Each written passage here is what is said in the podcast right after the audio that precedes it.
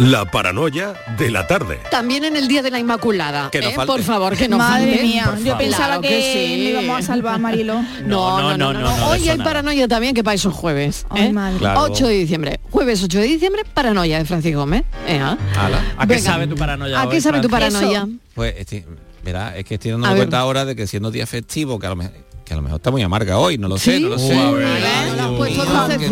Cuando lo-. Ay, dulcecita. Cuando lo dices, por, que seguro. Si lo dices, ¿cuándo No. no fiesta? A ver, te digo. Bueno, estoy aprovechando esta semana que no tenemos mucha Inmaculada mm, y estoy poniendo muchas cosas de número. Yo pensaba Muy decir bien. cosas fáciles para, para No, bueno, nosotras. Realmente, hombre, hoy traigo uno de esos enigmas que pueden tener varias soluciones. Ah, bien. Vale, Vale, bueno. Sí, de bueno, el, el otro día, el del otro día de las letras, tenía varias soluciones Claro. también. Y a mí me gusta mucho eso, ¿no? Cuando hay varias soluciones que no Lo pone un simplemente. poco más facilito. Claro, claro, Claro. claro. Bueno, pues que la juventud esté atenta, que últimamente la juventud, la juventud que escucha este programa. Pues tesoro. vaya, estamos, vaya, si lo resuelven bien, ¿eh? Vaya, vaya, viene empujando Muy fuerte. bien, ¿eh? vienen empujando fuerte, sí señor. Venga, pues vamos con ello. Bueno, pues os voy Venga. a pedir un número de 10 dígitos Sí. en el que el primer dígito sea igual al número de ceros que hay en el número. Uy, por Dios, ya empezamos. A ver, el pri- A ver. 10 A ver. números, 10 Diez. números. Exacto, 10. Sí. 10, ¿Y el primero? dígitos, ¿Y el la- primero? La, ¿La primera suma? cifra, la primera por la izquierda, ojo, ¿eh? Sí. Sea igual al número de ceros que hay en, en el número total. Sí. El segundo dígito tiene que ser igual al número de unos que hay en el total. El tercero también será el número de dos doses que hay. Y así, pues todo sucesivamente hasta el final. El décimo dígito tendrá que marcar el número de nueves que hay en el total. Estoy esperando a que lo repita. Hay un uno, Ay. Vamos a ver. hay, ay, un- hay un uno. Vamos a ver. Pues como hay varias soluciones, Ay, no. algún, Yo uno, quiero saber si hay un uno. algún uno hay. Alguno no hay. Chicos, lo tengo. Ah, Ah, Bueno, lo tiene. venga, buscamos No un sé, número. no lo sé. Buscamos, un- puede haber A varias ver, respuestas, ¿eh? Yo tengo una, pero puede haber varias. Venga, de hecho, se me ocurre una súper, súper, súper, súper fácil. Vale, Sí, si, si no ponemos sí. condiciones. Súper fácil y, hay, y- y de y perogrullo. hay unos. Pero si nos queremos complicar a lo mejor un poquito y darle un poquito de vuelta, sí, algunos no hay que poner. Alguno no hay que Vale. poner. Vale, Vale. venga, repetimos el enigma completo. Sí. Con todos nuestros sentidos. Venga, poned todos los sentidos que tengáis.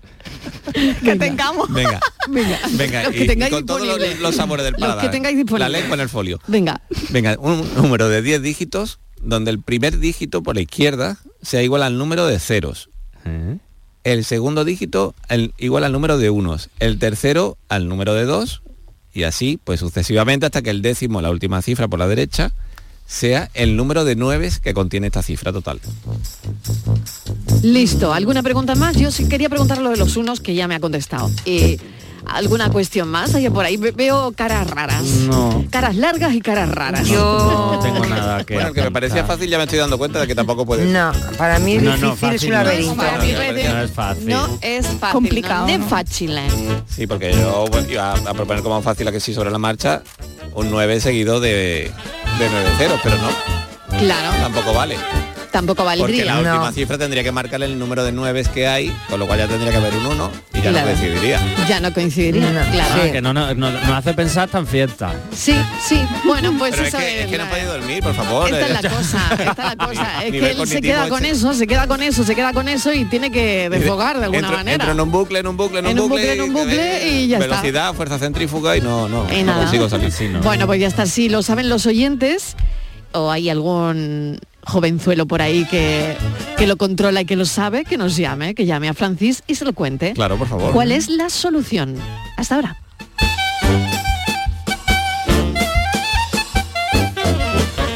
La paranoia de la tarde. Canal Sur Sevilla. La Diputación de Sevilla actúa contigo. Con el plan Contigo, para reactivar la economía y el empleo en toda la provincia. 470 millones de euros en empleo e inversión. Actúa contigo. 470 millones de euros para generar empleo y dar apoyo a las empresas de la provincia. Una inversión histórica para nuevas obras e infraestructura. Plan contigo, Diputación de Sevilla.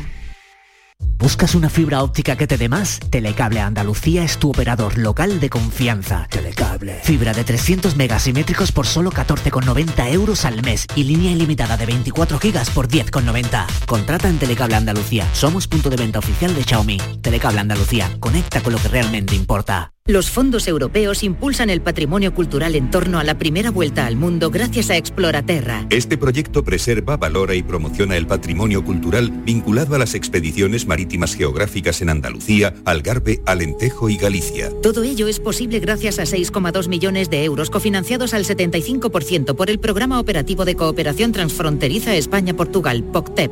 Andalucía, un puente hacia la cooperación. Fondo Europeo de Desarrollo Regional. Junta de Andalucía. Plan contigo de la Diputación de Sevilla para reactivar la economía y el empleo en toda la provincia. La Diputación actúa contigo. El plan contigo tiene una dotación de 470 millones de euros para empleo e inversión y estará gestionado en un 85% por parte de los ayuntamientos. El objetivo es dar apoyo al empleo y a las empresas, a la formación y a programas de empleo directo. Son 470 millones de euros para invertir en obras locales, servicios públicos, cultura y deporte. Y también en el sellado de vertederos, la finalización de obras de casas consistoriales, la compra de vehículos de limpieza viaria. Con una previsión, además, de 20 millones de euros para la cofinanciación de otros programas. Plan contigo, con 470 millones de euros para empleo e inversión. La Diputación de Sevilla actúa contigo.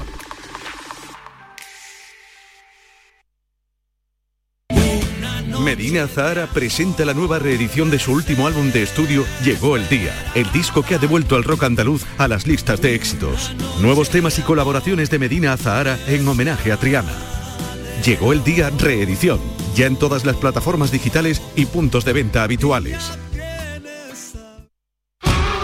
Somos la generación más inclusiva y diversa de toda la historia. Compartámoslo, gritémoslo, démoslo todo, sintámonos orgullosos. Pero sobre todo, aprovechémoslo. Si nos dejan, tenemos la oportunidad de crear una sociedad en la que todos seamos protagonistas. Tú también. Grupo Social 11. Generación Inclusión. Hay un lugar donde los sentidos se despiertan. Donde todo es como antes. Donde las horas pasan sin darnos cuenta. Brindemos por lo nuestro. Porque hay que perderse para encontrarse. Si podemos desearlo, podemos vivirlo. ¿Y si nos regalamos Úbeda y Baeza? Dos ciudades, un destino. Dicen que detrás de un gran bote del Eurojackpot hay un gran millonario. Esto, ¿y detrás de un gran millonario? Pues que va a haber un... Ahora Eurojackpot, el mega sorteo europeo de la 11, es más millonario que nunca. Este viernes, por solo 2 euros, bote de 75 millones. Eurojackpot de la 11, millonario por los siglos de los siglos. A todos los que jugáis a la 11, bien jugado. Juega responsablemente y solo si eres mayor de edad. Este próximo martes os esperamos en el Auditorio Nissan Cartuja de Sevilla para disfrutar del show del comandante Lara, en vivo y en directo. Con nueva sección, la colaboración del Yuyu, el niño de Ukelele, Abraham Sevilla y muchas, muchas sorpresas. El show del comandante Lara se graba en el Nissan Cartuja de Sevilla los martes a las 6 de la tarde. Entrada gratuita hasta completar aforo. El show del comandante Lara. Con la colaboración del Auditorio Nissan Cartuja. La tarde de Canal Sur Radio con Mariló Maldonado. En los 80, mi hermano Paco tenía veintipocos años y yo rondaba los 10. En aquel hogar al que le faltaban metros y le sobraba penumbra, me gustaba sentarme junto a él. Era apasionado. Tenía unas melenas oscuras y rizadas y siempre llevaba unas gafas de pasta enormes, como las de Buddy Holly. Mi hermano mayor me ponía discos de Leonard Cohen, de los pequeñiques, de Elvis, de Koz, de Sinatra, del propio Buddy. Una tarde, mientras escuchaba música, empezaba leyéndome poemas de Lorca y terminaba mostrándome los que escribía él con una caligrafía desmadrada. Otra tarde, me acercaba un tebeo y me dejaba hacer fotos con su cámara Nikon sin ponerle un carrete. A veces me enseñaba un atlas con el que viajábamos a la antigua Persia o a la Antártida. Casi siempre me llevaba al kiosco a comprar cromos y fascículos de animales. Y luego, al regresar a casa de su mano, igual que si me hubiese tocado el panel entero del precio justo. Quite as good as I should have. Maybe I didn't love you quite as often as I could have. Little things I should have said and done. I just never took the time.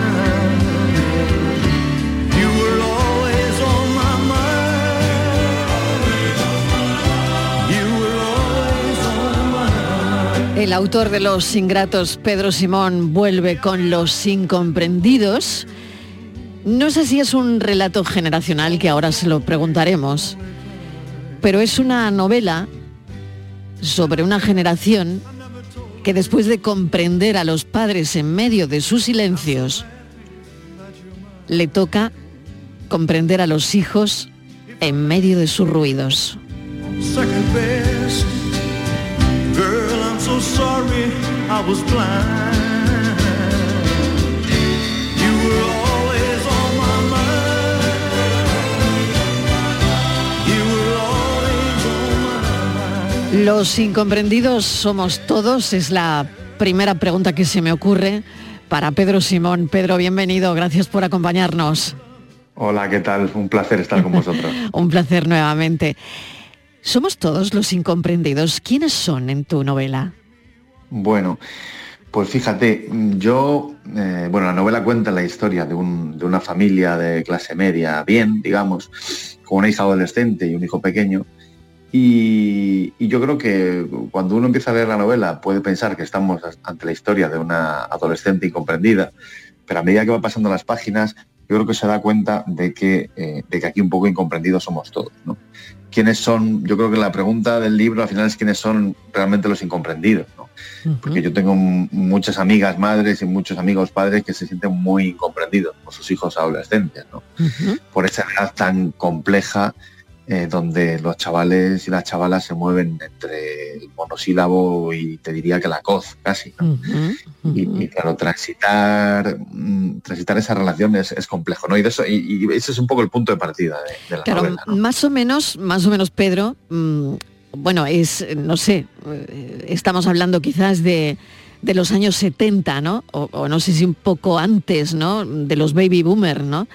Que mm, no han comprendido o han sido comprendidos por, por sus padres por esos silencios que Claro. ha habido en, en algunas casas, ¿no? Yo diría que en la mayoría de las casas de, de los años 70 se silenciaban cosas, ¿no?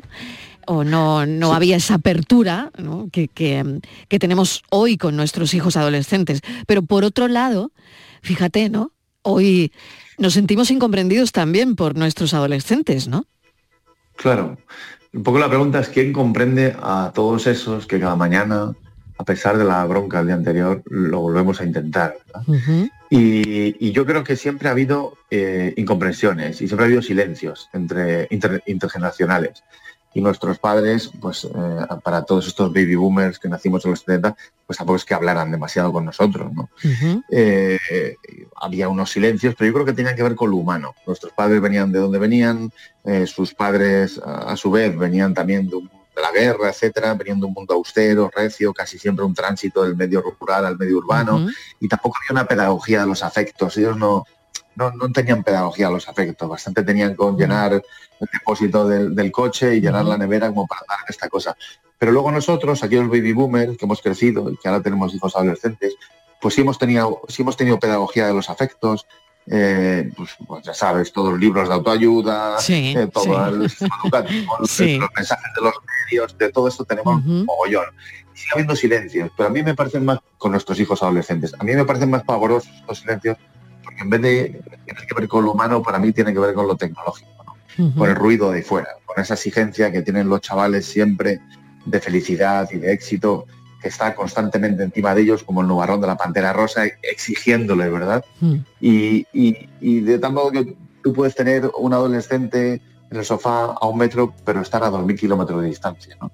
Y, y de, este- de estas incomprensiones mutuas habla la novela, ¿no? De cómo a un padre le gustaría hablar, pero como no se atreve, de cómo hay dos cosas en la familia, dos traumas que no han resuelto, dos, dos cicatrices muy grandes, y cómo, pues, no, mm, cómo lo no dicho, cómo lo no hablado va ocupando espacio, paradójicamente, ¿no? En en una familia, ¿no? En ese ecosistema que es una familia, lo va ocupando todo, los silencios son tremendos. Totalmente, esas incomprensiones mutuas, ¿no? Claro. Eh, Sí. Además, dentro de las familias eh, que son diferentes, que quizás en la generación anterior pues era de una manera y ahora es de otra. Pero Javier ah, dice un- una mm, frase en la, en la novela, bueno, que somos esa generación que antes dejábamos el mejor sitio en la mesa a nuestro padre o a nuestra madre, el mejor sitio en la mesa era para ellos, o no se cuestionaba de alguna forma, ¿no? Pero ahora se lo dejamos a nuestro hijo. Nosotros somos esa generación que lo hicimos con nuestro padre y nuestra madre, pero ahora el mejor sitio es para nuestro niño adolescente. Sí, yo creo que es una, yo creo que es una generación que nos define bastante, ¿verdad? Eh, y que habla también de, de- de nuestro fracaso como, como padres de algún modo. Si queréis ponemos fracaso en cursiva o no, pero, pero que ahí, ahí hemos pasado del, del 0 al 100 eh, de un modo no sé, bastante, bastante vertiginoso y yo creo que tiene unas consecuencias. A veces tengo la sensación de que todos estamos en un enorme ensayo clínico y que ya veremos cómo, cómo, Que ya cómo- veremos cómo sale, cuál es el resultado de esto, ¿no? que ya veremos cómo sale, claro. Se ha quebrado, se ha quebrado muchas cosas. Sí es verdad Ujú. la frase que tú dices, ¿no? Esto Sí. que dice el padre Javier, somos esa generación que dejaba el mejor sitio de la mesa para el padre y ahora Eso se lo es. deja a la hija. Eso Hay es. otra frase de Inés, esa adolescente que a mí me interesa también mucho, que dice, eh, la adolescencia puede ser un infierno, basta con el cielo de los otros, ¿no? Basta con que tú te imagines que a los otros les va muy bien para que tú pienses que lo tuyo eh, pues no vale un pimiento, ¿no? Mm, Y, y- y al final está esa falla, ¿verdad? Ahí mm. generacional que, que es, es per secula seculorum está condenada a repetirse. Luego las cosas, bueno, pues se van, se van, se van calmando, ¿no? Yo creo que el tiempo sí que es verdad que ese, ese monstruito con trastorno obsesivo compulsivo que pone todo en su sitio. Y yo creo que es verdad que todo más o menos acaba en su sitio. Hay una juez de menores maravillosa que es Reyes Martel, ella dice, la adolescencia es un monstruo que devora a tu hijo y luego te lo devuelve o no. Bueno, yo creo que casi Mm. siempre te lo devuelve. Yo creo, y y- y Mm. es así, pero conocemos a muchos chavales, muchas chavalas que lo pasan fatal y que acaban en un sitio complejo, ¿no? Y, y estos padres de la novela tienen mucho miedo, tienen mucho miedo de que, de que todo se vaya a la mierda porque tus hijos no sean felices. Porque al final de esto va la vida. A ti te puede ir bien en el trabajo, y en la relación con tu pareja, puedes estar bien de salud, pero si tus, si tus hijos ves que no son felices eh, o que no están en un sitio a salvo, tú consideras que tu vida ha sido un fracaso. Y al revés, si lo tuyo mm, está mal, eh, pero tus hijos, lo de tus hijos está muy bien, tú consideras que lo tuyo ha tenido sentido. ¿no? Jugamos todos, ponemos todos los huevos en la cesta del hijo. Eso es, eso es tremendo, pero, pero es así, es así. Es así. Qué verdad tiene todo lo que dices y, y qué verdad hay, de ahí el éxito probablemente en todo lo que escribes, ¿no? Porque ya pasó con los ingratos, ¿no? Que, bueno, yo me acuerdo que tuvimos una entrevista y que después de esa entrevista eh, la gente no me dejaba de preguntar que, mm, cómo se llamaba el libro, que quién lo había escrito, en fin, este tipo de cosas, ¿no? Y creo que vuelve a ocurrirte con los incomprendidos porque mm, has encontrado, no lo sé, Pedro, pero hay una Sí. llave que desde luego eh, llega muy profundo. Y lo digo porque, por ejemplo, aquí también manejas mucho la culpa, ¿no? Sí. La culpa que es un, Claro. un eje em, que gravita, ¿no? En, en toda la novela. Claro. ¿Sabes lo que pasa? Yo no sé qué edad tienes tú. Yo tengo 50 y años. Yo estoy igual. Y me ahí. criaron, me, cri- me criaron en tu eh, generación. a muchos- mu- claro, muchos oyentes nos- se, se estarán acordando de esto. Claro. Te, te obligaban cada mañana como si fuera un mantra yihadista a repetir esto de, por mi culpa, por mi culpa, por mi grandísima culpa. Claro, claro. Y luego nos, nos ha pasado como al padre de la novela que a la madre, Mm, eh, que educan, ed- están, eh, siempre tienen culpa. Y Mm. yo un día, después de comer con amigos y de cenar con muchos amigos, me di cuenta de que todos hablamos de los adolescentes con mucha fiebre, con mucha pasión, también con Mm. mucha frustración, también con mucha incomprensión, pero siempre con la mochila de la culpa detrás. Culpa de si les has dado una colleja o si no se las has dado, si les has permitido mucho o no les has permitido nada, si les has dado libertad o si, no se, eh, o si se la has quitado. Mm. Y, y esto es una mierda y lo llevamos inoculado en, en- en el tuétano y, Mm. y- y- y va a estar siempre ahí. Y estos padres pues viven con mucha culpa, ¿no? Mm. Y, la, y la chica, ah, de algún modo, la hija adolescente, pues también tiene culpa, ¿no? Por algo muy importante que ha sucedido y que ya irá descub- descubriendo el lector. Y vivir con culpa es un, es un motor, es vivir con un motor gripado, o sea, es una, es una mierda, es como vivir con miedo, ¿no? Y nos hacen muy pequeñitos. Y, y cuando soltamos esa mochila, la liberación es muy grande. Y a mí me gusta que las novelas acaben con mucha luz y acaben bien porque ya bastante tenemos el día a día a veces complejo, incluso el periodismo, ¿verdad? Claro. Como para, para que la ficción no sea ese respiradero o esa ventana abierta, ¿verdad? Claro, y respirar, y respirar siempre, ¿no? Eh, es siempre eso. Bueno, también me gustaría hablar de esa metáfora de una generación, eh, Pedro, que aspiraba ¿no? a cambiar el, el pisito, ¿no? O un Mm. pisito deprimido de Sí. un extrarradio de una ciudad Sí, por el chalet en una Sí. zona de clase media alta. claro. Al Sí. final, esa metáfora generacional es donde mucha gente se va a ver reflejada también. Sí, pues claro, los padres de la novela, Javier y Celia, pues son dos personas exitosas, más o menos, les ha ido bien, él es editor de libros, ella es neumóloga, y, y, bueno, viven como, pues, como en, una periferia de una ciudad, zona humilde, trabajadora, a todo el mundo en su ciudad le estará viniendo ese lugar, eh, que a muy pocos kilómetros, dos, tres, cuatro, cinco kilómetros, incluso a veces cruzando una calle, eh, eh, es como si entraras en, el, en, en- en otro, en otro estrato social, como si subieras de, por el ascensor. Y estos padres quieren hacer ese viaje, porque al final es el viaje de, de mejorar, ¿no? Que esta cosa, esta escalera social que todos queremos subir de algún modo. Y, pero ellos se dan cuenta de una cosa, ¿verdad? Vivían en 70 metros cuadrados y ahora viven en un chalet con dos alturas, con un sótano. Y el padre de esta reflexión de lo malo, cuando, lo malo de tener una casa más grande es que tocas a más metros pero a menos gente. ¿no? Y es verdad, a veces, mm, a veces nos- no- se nos olvida que la, la felicidad era aquel perfecto desorden, aquel caos, aquel, cuando abríamos eh, el, mm, el- el cajón de los cubiertos y había un cromo eh, o había un peluche, ¿no? Mm. y, y- y estar, y estar todo revuelto. Y ese caos se, nos olvida, ¿no? Hay, hay algo que tiene que ver con el confort que también hace que, que- ese retrovisor se nos empañe. Porque, y este hombre, el, el protagonista de la novela, el padre, el coprotagonista con la hija, digamos, pues se da cuenta un poco de esto, ¿no? Mm, no sabe si, si, si aquel viaje, aquella escalera social que subió, pues ha merecido mucho la pena o no, ¿no? Porque también a Mm. veces subes ahí y luego te da un poco claro. de vértigo. Exactamente. Luego te da vértigo y bueno, y también la caída, que a veces puedes, puedes caer o el ascensor se puede quedar en la mitad, ¿no? Porque se ha Exacto. estropeado. en fin, que. Exacto, sí. Exactamente, que al final todo esto, ¿no? Luego hay otra cosa y es que todos los personajes van al psicólogo o, o buscan Sí. ayuda, ¿no? Y, y bueno, eh, hablar de la salud mental me parece primordial, me parece muy importante, Sí. ¿no? Porque lo hablamos mucho, además de un tiempo Mm. a esta parte, ¿no?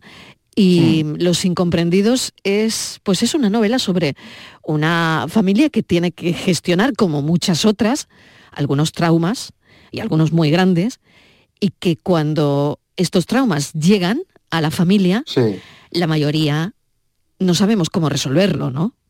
claro.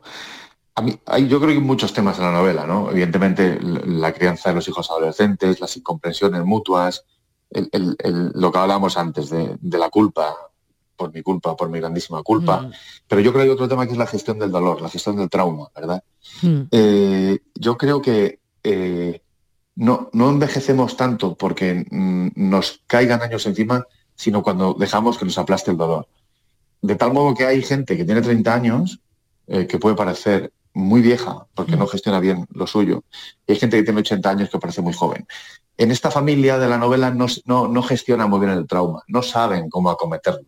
Dejan que los silencios sean como esa enredadera mm, que se va metiendo en un muro y, ame- y amenaza con derribar eh, la pared familiar. Y, y- y yo creo que eso muchas veces nos pasa, ¿no? Todos tenemos un, un muerto en el armario, todos tenemos algo de lo que no queremos hablar y, y curiosamente que va ocupando cada vez más espacio a- medida que queremos silenciar ese, ese asunto. Por eso esta, esta familia todos van al, al- al psicólogo de algún modo, todos necesitan ayuda por diferentes motivos. Hay un personaje en la novela que es el tío Paco, que es una persona esquizofrénica, que es muy ejemplar, porque a mí me parece muy... mm, Yo creo mucho en la ejemplaridad de la gente rota, creo mucho en la ejemplaridad eh, de los impuros. Bien- bienvenidos, o sea, bienaventurados los impuros, porque la pureza es una palabra que da mucho, muchísimo miedo. Y yo creo que para mí tiene más que ver conmigo y, creo que tiene más que ver con la ejemplaridad y con algo que me inspira a alguien que necesita ir al psicólogo y lo cuenta y me habla de su miedo y de su, desnudez y de su intemperie, ¿no? Porque eso tiene más que ver conmigo, tiene más que ver conmigo eso que alguien que ha ganado 20 Grand Slam o que un equipo que gana un campeonato del mundo. Lo, otro, las otras ejemplaridades, estas cosas de lo cotidiano, ¿no? de lo que no vemos, de lo que a veces no pas- pasamos de largo, ¿no? Por historias cotidianas que, que tienen muchísima luz y tienen mucha ejemplaridad. Y por cierto, que se parecen mucho a las nuestras, claro. Totalmente. Porque yo estoy absolutamente convencido que cualquier oyente que nos esté escuchando tendría una historia para escribir una novela y tendría una historia para ser protagonista de un reportaje. Otra cosa es que esa persona esté dispuesta a contar esa parte de su vida que daría para una novela o daría para un reportaje, porque eso supone desnudarte y no siempre nos atrevemos a esto, ¿sabes? Totalmente de acuerdo, Pedro, totalmente de acuerdo, ¿no? Claro, se me ocurre. Claro. Claro, claro. Y se me ocurren tantas y tantas historias, ¿no? Que, que pasan por el programa incluso, ¿no? Y que, Claro. y que contamos cada día, ¿no? Y que al final, pues es lo que tú estás contando, ¿no? Que mm, todo el mundo tiene, pues eso, ¿no? Esa, esa novela o esa pues esa Sin duda. historia, esa historia que contar, ¿no? Bueno, yo quiero recordar que Pedro Simón es periodista, eh, actualmente que trabaja en el diario El Mundo y que por mm, su faceta de reportero pues también ha tenido premios como el Ortega y Gasset en el 2015, atención, ¿eh?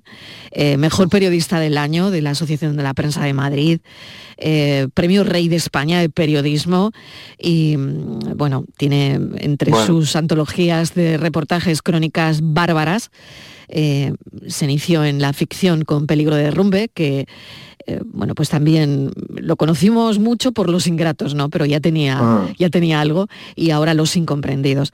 Oye, ¿cómo ves, cómo ves, cómo lo ves todo? Que es pregunta obligada desde, desde tu atalaya de periodista. Pues mira, de, de Atalaya, como Ya tú me has bien sabes, nada. contestado, ¿eh? Ya me has contestado. Ya me has contestado con eso. No, lo veo, lo veo pues como un ciudadano más, con mucha desesperanza. Yo ya, no sé dónde están los míos. Claro. O sea, por ejemplo, yo no sé dónde están los míos. Ya. Eh, Ya. y con mucho, cada vez con más descreimiento de todo, Mm. con, mm, con poca fe y, y con mucha desconfianza. Entonces, al final, es aquello que decía Rafael Chirves, que al final es. mantener, eh, mantener el mal mm, a la puerta de tu casa y no dejar que entre, que no pase el Mm. felpudo. Al final la dignidad casi con- consiste solo eso, ¿no? que no se te meta el Mm. agua en casa. Mm. Y, y bueno, en este sentido, yo creo que mm, es, bueno, hago un paréntesis. A mí si algo me define es mi largo historial de cagadas más que mi largo historial de premios. Pero, pero Oye, pero ahí están los premios, eso no lo ponen, Sí, ¿eh? no lo sí, escriben sí, eso, sí, ¿eh? sí. Sí, pero lo que te digo es que, que es cuando está- tú lo sabes, cuando estamos Mm. con la actualidad siempre, el periodismo, Sí. con una- un día a día tan polarizado, Mm. cada mañana sacar a alguien en la piñata nacional y, y Mm. vamos a pegarle todos, Mm. como, como el motor del odio siempre por ahí, todo el mundo gritando.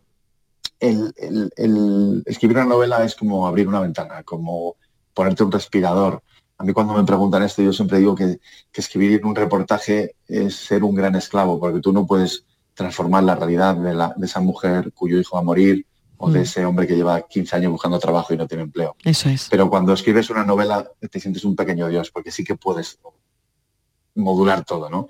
Y eso, pues, como tú bien sabes, pues nos, nos libera mucho, ¿no? Y bueno, ahí estamos percutiendo y, y ojalá a la gente, pues los incomprendidos, pues le guste tanto eh, como los ingratos, porque lo que sí he tratado de hacer es lo que yo creo que siempre hay que hacer, que es desnudarse.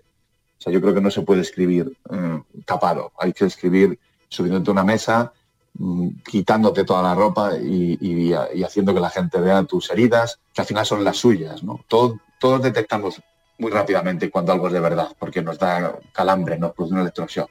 Y eso tiene que ver, yo creo, con atreverse a, bueno, a ir a lo, a lo importante. Pedro Simón, muchísimas gracias por este rato de charla tan agradable eh, que anoche empecé con la novela y como siempre, pues me pasó como con los ingratos, ¿no? Pues no, no puedes dejarlo. Así que, bueno, mil gracias, ha sido un placer No, como siempre y te deseo mucha suerte. Pues nada, un placer y, y un abrazo muy fuerte y muy agradecido. Un abrazo.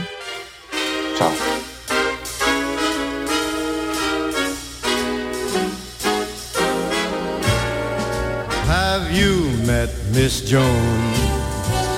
Someone said as we shook hands, she was just Miss Jones to me.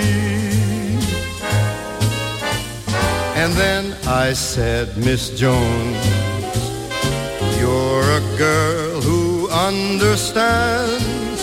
I'm a man who must be free.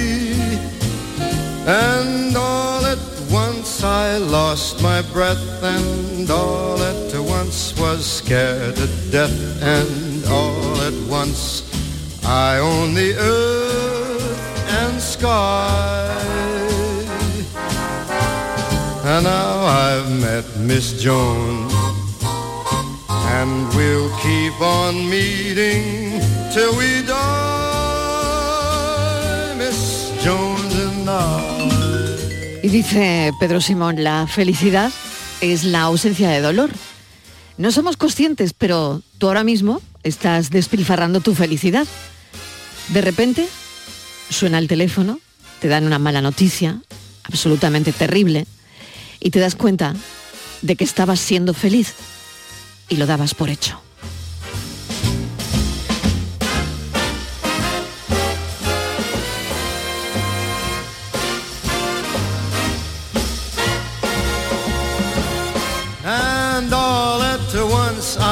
Lost my breath, and all at once was scared to death, and all at once I own the earth and the sky.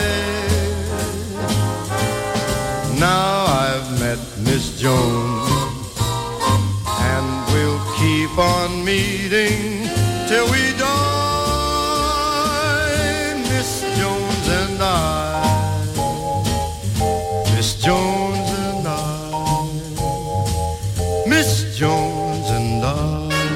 La tarde de Canal Sur Radio con Mariló Maldonado. También en nuestra app y en canalsur.es. Canal Sur Radio, Sevilla. La Diputación de Sevilla actúa contigo. Con el plan contigo, para reactivar la economía y el empleo en toda la provincia. 470 millones de euros en empleo e inversión. Actúa contigo. 470 millones de euros para generar empleo y dar apoyo a las empresas de la provincia. Una inversión histórica para nuevas obras e infraestructura. Plan contigo, Diputación de Sevilla. No te pierdas la programación para toda la familia en Auditorio Nissan Cartuja en este mes de diciembre, con obras como Alicia en el País de las Maravillas, de Simba Kiara, El Tributo del Rey León o Papá Noel Misión Salvar la Navidad. Entra en auditorionissancartuja.com y descubre todos los espectáculos familiares programados. No te quedes sin tu entrada. Repetimos, auditorionissancartuja.com. Sí, sí. Tu cuñado, ese que te cae tan bien, se acaba de comprar el coche que tanto te gustaba y que le enseñaste en driveris.es. Y tú de compras navideñas. Solo en diciembre, en Driveris, tienes 100 coches a precio de liquidación, con descuentos de hasta 8.000 euros, con la misma garantía y calidad de siempre. Date prisa, hay muchos cuñados sueltos. Driveris, vehículos de ocasión de verdad. Plan contigo de la Diputación de Sevilla para reactivar la economía y el empleo en toda la provincia. La Diputación actúa contigo. El plan contigo tiene una dotación de 470 millones de euros para empleo e inversión y estará gestionado en un 85% por parte de los ayuntamientos. El objetivo es dar apoyo al empleo y a las empresas, a la formación y a programas de empleo directo. Son 470 millones de euros para invertir en obras locales, servicios públicos, cultura y deporte. Y también en el sellado de vertederos, la finalización de obras de casas consistoriales, la compra de vehículos de limpieza viaria. Con una previsión, además, de 20 millones de euros para la cofinanciación de otros programas. Plan contigo, con 470 millones de euros para empleo e inversión. La Diputación de Sevilla actúa contigo.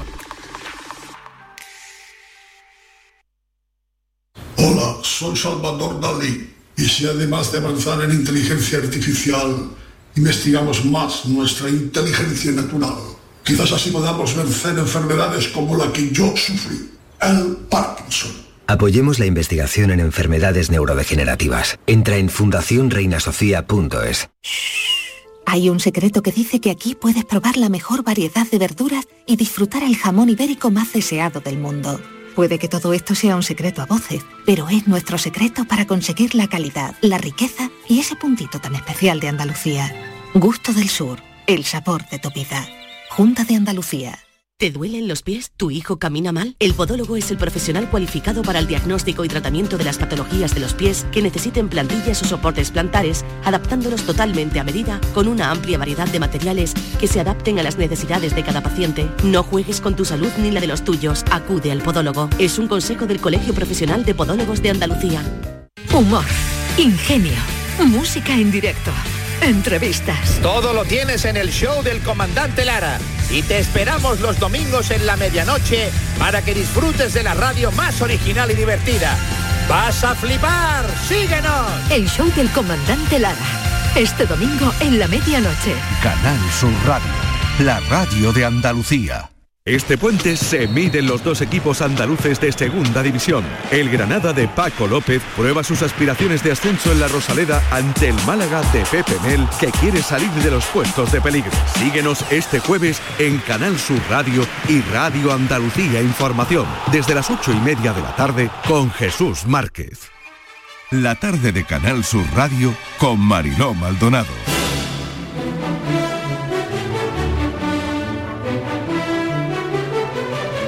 Las 6 menos 20. El barroco, la fascinación por el barroco, por su arquitectura, su literatura, su pintura, su música, su ciencia, levanta sentimientos que a veces es imposible separar de lo que podría ser una forma de entender la vida, de entender el cómo pensamos, porque ahí está el barroco a veces con su mala fama, a veces con, pues no lo sé, con sus intríngulis, de los que vamos a hablar ahora mismo con Diego Abollado. Diego, bienvenido, porque se ha celebrado el Día del Orgullo Barroco. Si no me equivoco, fue ayer.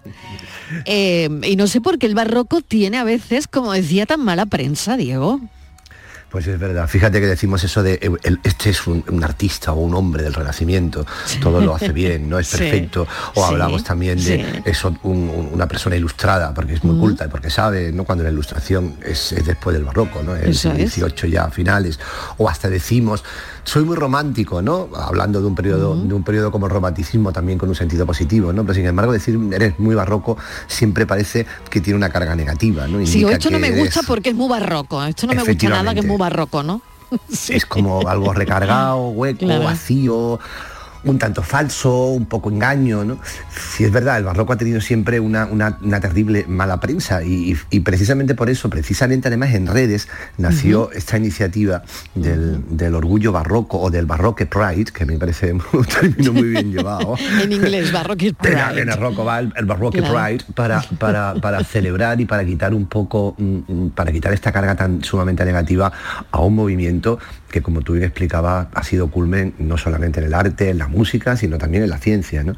Y, es muy bonito como esta iniciativa que nace en Twitter a través de, de, algunos blogueros especializados en arte, investigar, o el barroquista, por ejemplo, de repente se ha, lanzado ya a los museos y muchos museos ya hoy día celebran el, Día del Orgullo Barroco, ¿no? que se celebra, como tú bien dices, el, 7 de, 7 de diciembre, porque es el nacimiento de un gran barroco, de un gran barroquista, que era precisamente también un hombre casi al estilo del Renacimiento, porque todo lo hacía bien, que era Bernini, ¿no? el, escultor, arquitecto, urbanista y también pintor que transformó Roma, ¿no? Y entonces mm, es muy, es muy bonito, ¿no? Que precisamente mm, Bernini, ¿no? que la tenemos como asociado a uno de los de, la, historia del arte antiguo, de repente hayan sido las redes los que a través de, usando su nacimiento hayan convertido y hayan puesto el barroco con una nueva perspectiva. Claro, no se puede entender el barroco sin el dorado sin las hojas de acanto o, de, de, cardos ¿no? que, que cuajan eh, mantos y sayas, por ejemplo, en, en Semana Santa, porque aquí sabemos mucho. aquí hay un predicamento de del barroco, aunque, bueno, no sea oficial. Este Día del Orgullo Barroco tampoco es oficial, o sea que no ha dicho nada eh, nadie, ¿no?, de que este día sea oficial. Vamos, que la ONU no lo ha declarado día oficial. No, la ONU Pero es que da igual, quiero Nos da igual, efectivamente. Exactamente, da, da igual, porque fíjate si en esta tierra sabemos de ese espíritu, ¿no? Y de ese espíritu de barroco en la calle, ¿no? Claro, además lo bonito del barroco es que como es un movimiento que tan, sumamente extenso y que, inunda y llega a todo, a todo tipo de manifestaciones artísticas, fundamentalmente desde el 1600 al 1750, que después tiene también vida propia aparte, como tú estás hablando, porque el, barroco de, la Semana Santa, de Grande Andalucía, al que tú hacías referencia, sigue, sigue, sigue incluso mm, mm, mm, renovándose bajo las mismas, bajo, las mismas primas, bajo, bajo los mismos conceptos artísticos, ¿no? Y bueno, eso es, tiene vida propia, ¿no? Evidentemente es verdad que España fue uno de los la Dalí fundamental en Europa de la contrarreforma, de la, contrarreforma católica a, raíz del Concilio de Trento, y, claro, como el arte que se hacía entonces en, en Europa era el barroco, pues esa contrarreforma mm, mm, usó el barroco como, como uno de los grandes, de los grandes, mm, bueno, de, los grandes paneles y formas de, mostrar esa fuerza nueva, ¿no? como un elemento de propaganda, ¿no? de esa fuerza nueva, de ese nuevo catolicismo. Y claro, aquí tenemos mucho barroco, y, no solo la Semana Santa, ¿eh? también hay mucho barroco por, mucho ¿Por qué Andalucía es barroca? ¿Tú dirías que Andalucía es barroca? Andalucía es, sí, podríamos decir que sí, que Andalucía es bastante barroca. Pero cuidado, es barroca porque para ser barroco también antes has tenido que ser renacentista, porque si nos damos cuenta, el barroco, el barroco lo, que hace es, es, llevar al cenit o darle un nuevo planteamiento a, las formas del Renacimiento. Entonces Andalucía es barroca porque hubo un buen Renacimiento. Aquí ha habido grandes, grandes arquitectos, grandes artistas del Renacimiento, en la música, en la arquitectura, pienso en Vandelvira, pienso en, bueno, muchos, en, muchos y, eso es lo que ha producido también que el lenguaje del barroco se aprendiera rápido, bien, fuerte y, que además con esa belleza en la que se manifiesta en, todos sus esplendores. ¿no? Yo creo que sí, que es verdad que Andalucía tiene mucho de barroco, ¿no? Incluso, eh, fíjate por ejemplo en la literatura, Góngora, Góngora es uno de los, uno de los cúlmenes de la, escritura barroca, ¿no? Y, y Góngora era de Córdoba. Con lo cual te digo que, evidentemente la Semana Santa es importante y es un poco la palabra que siempre tenemos en cuando usamos el, barroco hoy día. Claro, claro. Pero después aquello se extiende y tiene, tiene muchísimas más manifestaciones, ¿no? Mm, totalmente. Em, a ver, dime, em, monumentos barrocos en Andalucía. A ver. Bueno, yo creo que es, que, bueno, eh, en, pintura, pues bueno, Velázquez es barroco. A ver, las meninas es barroco, las meninas es un engaño, las meninas es un juego en el que no sabes muy bien quién te mira, quién no te mira, qué pinta, no se pinta. Eh, bueno, toda nuestra iconografía religiosa del barroco, de los grandes, de los grandes escultores, son tremendamente barrocas, la mayoría. Eh, pero fíjate que yo si tuviera que elegir un monumento, yo creo que me quedaría con la Cartuja de Granada, con esa sacristía magnífica y con, y con, bueno, con todo lo que es la Cartuja, ¿no? Es un, yo creo que es una de las piezas culmen del, del, del barroco, del barroco europeo, ¿no? Que como te digo, no solamente ocurre aquí, ocurre en toda Europa, incluso en países donde esa reforma católica no se estaba desarrollando porque se habían decantado abiertamente por el protestantismo. ¿no?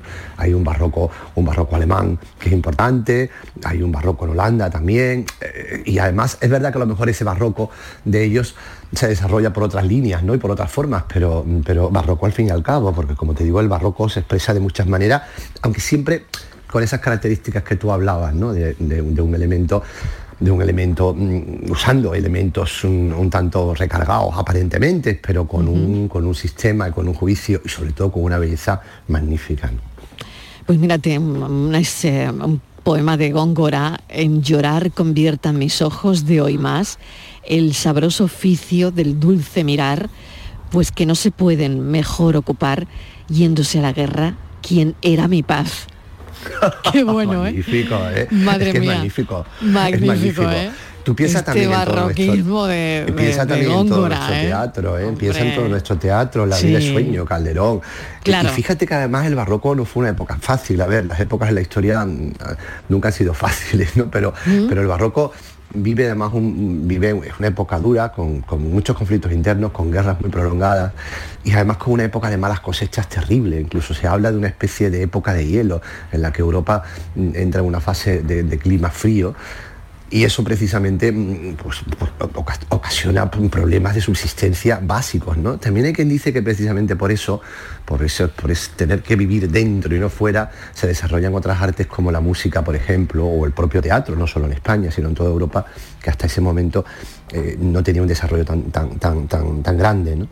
Es decir, que, que no es una época fácil, vida dura, mm, poca esperanza de vida, pero sin embargo el arte en todo su esplendor. ¿no?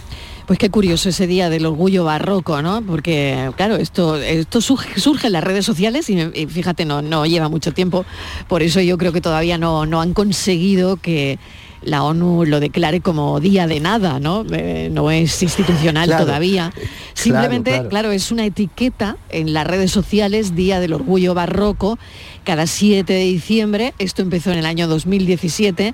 Y claro, se elige esa fecha por un grupo de cuentas de arte de Twitter, eh, porque es eh, aniversario de nacimiento de Bernini, ¿no?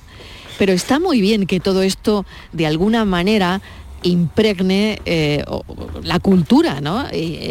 Porque como la música tiene un día, la literatura tiene un día, la historia del arte probablemente también. Bueno, pues oye, me parece muy interesante siempre que hablemos de, de cultura que esto, mm, bueno, pues tenga su, su día reivindicativo en tono festivo, ¿no?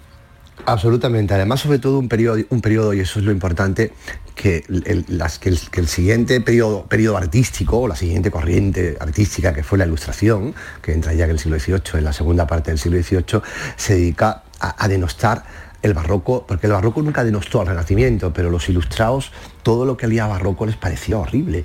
Tú fíjate que se perdieron grandes obras de la música clásica porque se dejaron de interpretar, se dejaron de, de- dejaron de circular las impresiones en que, se- que se, que se habían hecho ¿no? de, de las partituras. Mm, Se cambiaron iglesias, se cambiaron decoraciones. Artistas que hoy nos parecen tan fundamentales como Caravaggio Claro. se despreciaban porque consideraban que era un arte caduco, que era un arte vacío, que era un arte que no comunicaba, que era un arte del engaño. Entonces todo esto mm, de alguna manera mm, dio una capa de pintura blanqueadora a todo lo anterior, olvidándola y creando una nueva cultura y una nueva manera de pensar. ¿no? Entonces mm, siempre el barroco le ha hecho falta ese punto de reivindicación, ¿no?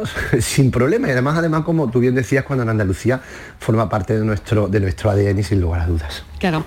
Pues bueno, ir a algunas ciudades eh, barrocas de, Andalucía es atiborrarse de arte y, que está muy bien, ¿no?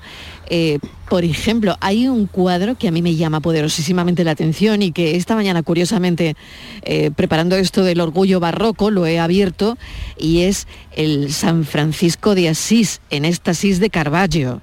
Efectivamente. ¿Qué te parece? Bueno, magnífico. alucinante. ¿eh? no es de los más conocidos precisamente. No, no, no, no, pero Caravaggio, ni pero- es su pero- mejor cuadro, ¿eh? Ni No, es su no, mejor es cuadro. tampoco, sí, sí. Pero a mí me parece alucinante, ¿no? Eh, Sí. Porque, Es que sobre todo porque el escándalo va unido a ese, a ese cuadro, que hubo un gran escándalo con ese cuadro de alguna manera.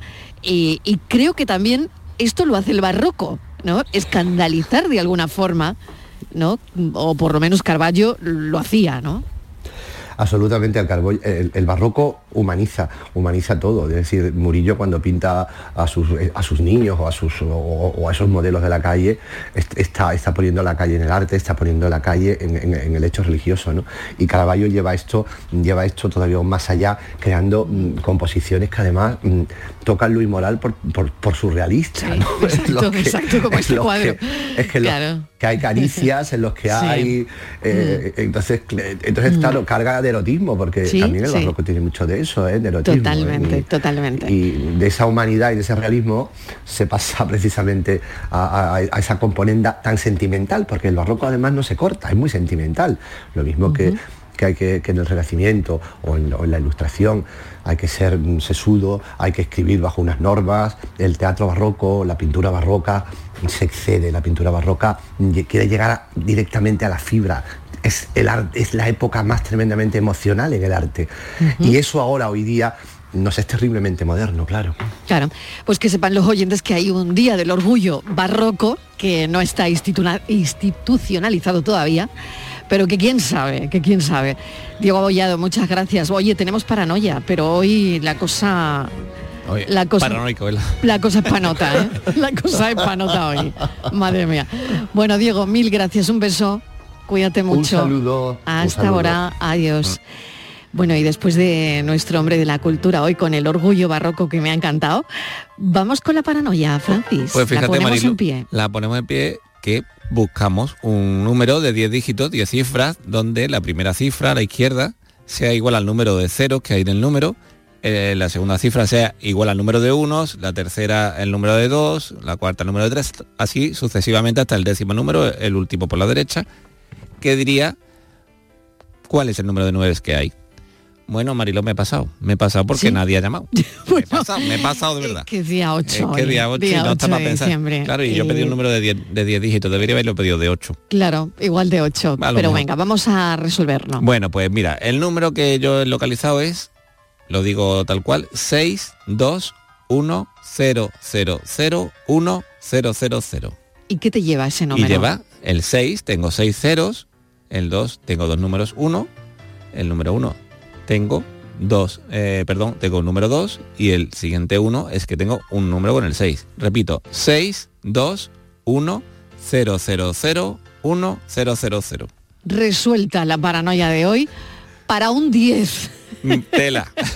para un 10. Muchas gracias, Francis Gómez. A ti, esta hasta luego. mañana. Y ahora pensamos.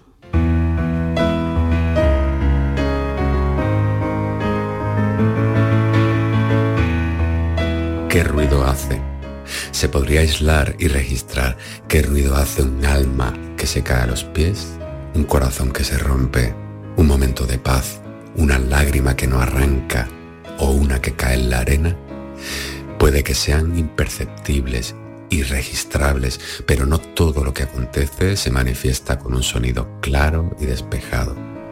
Puede que haya sucesos determinantes que lleguen en silencio, el silencio con el que se multiplica una célula, el silencio que anuncia un nuevo sentimiento, el silencio con el que acontece una idea que cambiará el mundo. Pero aborrecemos el silencio, nos aterra, nos incomoda. Lo hermanamos con la soledad, con el aislamiento, con el rechazo, con el fracaso. En un mundo este aturdido de alarmas, de combustión, de martillos, de exclamaciones, arrítmico y desacompasado. Un mundo en el que cada uno intenta imponer su voz, cada cual su verdad, su fe, cuando ya nadie quiere ni sabe escuchar. Como en una trama apretada tejida con tantos sonidos que no se escucha ninguno, tantos que ya no oímos ni nuestro pensamiento. Quizá el silencio sea la nueva frontera, un territorio lleno de asombrosas aventuras que vivir. No se más si lo que no habla es tu cuerpo, tan solo quiero. El pensamiento de hoy es de Jesús Corrales San Vicente. Hablaba de los sonidos y los silencios, sonidos imperceptibles. Y por otro lado, los silencios. Y qué bien vienen. Qué bien vienen los silencios cuando los sonidos son casi estruendos, ¿verdad? Bueno, hoy hablábamos también con Pedro Simón sobre los incomprendidos. Y dejó una pregunta en el aire. ¿Quién comprende a los que siempre tienen que tratar de comprender a los demás? Gracias por estar ahí. Mañana volvemos a las 3 en punto de la tarde a contarles la vida. Adiós.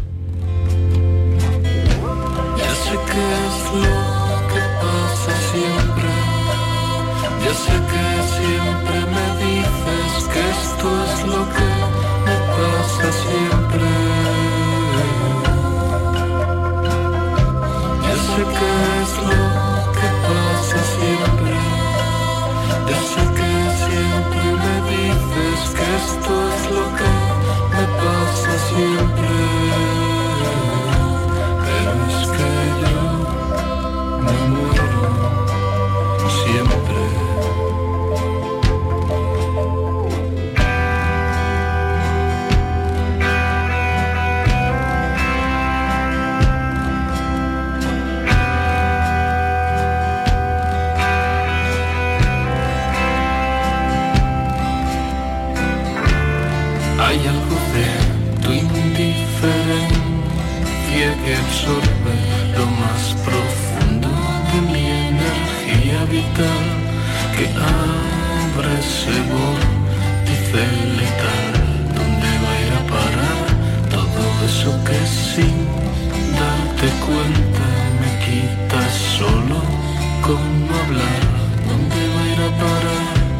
sé, no sé se va, se va.